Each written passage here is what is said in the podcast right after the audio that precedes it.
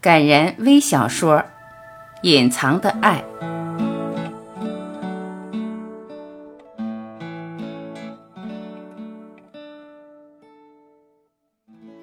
他一直以为自己是多余的，在家里从来都没受到过重视。吃饭时，肉都是放在弟弟的碗里，他所能做的就是最后去收拾残羹冷炙。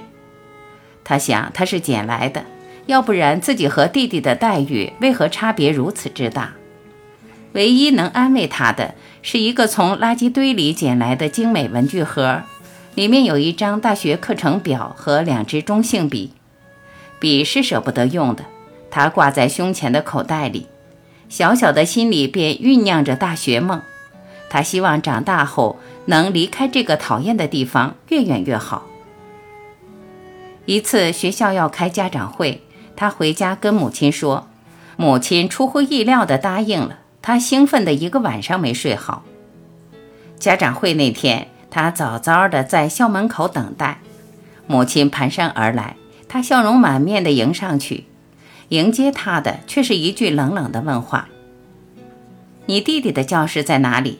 他也要开家长会，你快领我去。”他仿佛被推到了冰窖里，浑身冰冷。母亲匆忙忙离开的时候，他哭了。从此以后，他对父母便再没任何奢望。作文课只要与父母有关的，他的内容就只有四个字。讨厌、憎恨。善良的老师跟家长沟通，没想到听到的却是冷言冷语。没多久，家里的钱丢了，母亲以为是他偷的，他并勒令在冰天雪地里站着，一动也不能动。恼怒的母亲冲上来便是两巴掌，他气势汹汹地问道：“钱在哪儿？”他说他没偷。站了一个晚上，他仍然坚持说：“我没偷。”他是在凌晨离开这个家的。那一年他才十四岁，身上仅有五毛钱。整整两个月，他走到了广州。累了，他就在别人的檐下小睡一会儿；饿了，就从垃圾桶里捡些别人没吃完的面包和馒头充饥。饥寒交迫的他到广州后不久，便晕倒在一所大学门口。一位好心的教授收养了他，他成了这个新家的养女。教授供他读了高中，上了大学。大学毕业后，他进了一家外企。五年后，他有了自己的公司，有了属于自己的房子和车子。这些年，他从没和老家的人联系过。他以为自己能云淡风轻，直到有一天，他在街上遇到了曾经的伙伴。伙伴惊讶地问他：“你没见到你父亲？他到处找你。”听说这些年你的母亲一直在自责，她病了，病得很重。他咬着嘴唇没说话，他不让自己想这些。然而父母的身影却清晰地屹立在记忆深处。他一眼就从人群中认出了父亲。父亲老了，老态龙钟。父亲说：“你弟弟辞职了，你能不能帮他安排一份工作？”他的笑凝住了，一双手僵在半空中。曾经的疼又涌上心头，他很想大声地告诉父亲，要不是因为弟弟，他不会有这么悲惨的童年。看着年迈的父亲，他不忍心说。父亲是在第二天早上走的，他没送。知道母亲发疯的消息是在三个月后，那时的广州飘着雪。他的心冰冷如雪。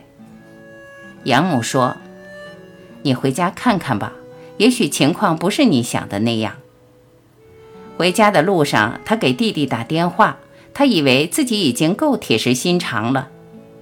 通话的一刹那，他才明白，原来他心中脆弱的冰块早已融化。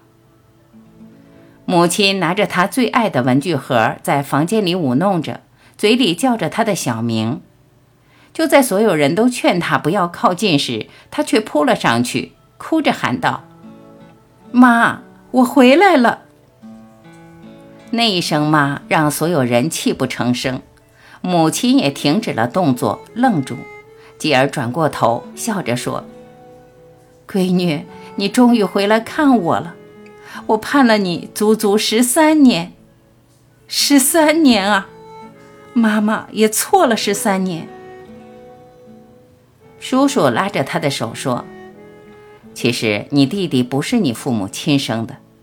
那年我和你父亲出去挖煤，遇到塌方，一名好心的矿友把我们送到外面，自己却永远留在了下面。”矿友的妻子不久后也去世了，留下一个三个月的男孩。你父亲不忍心，便把他抱了过来。我一直想告诉你实情，你父母不让我说，他们怕你知道后歧视他。你母亲说，宁愿亏欠你，也不能亏欠他。他听不下去了，眼里一片晶莹。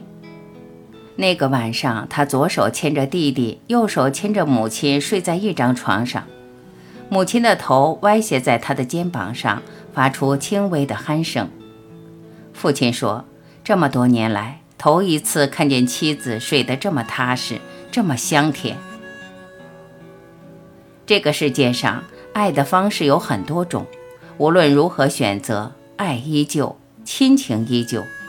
就算它暂时隐没在光明之外，一旦你需要，它就会破冰而出，成为温暖心灵的强大力量。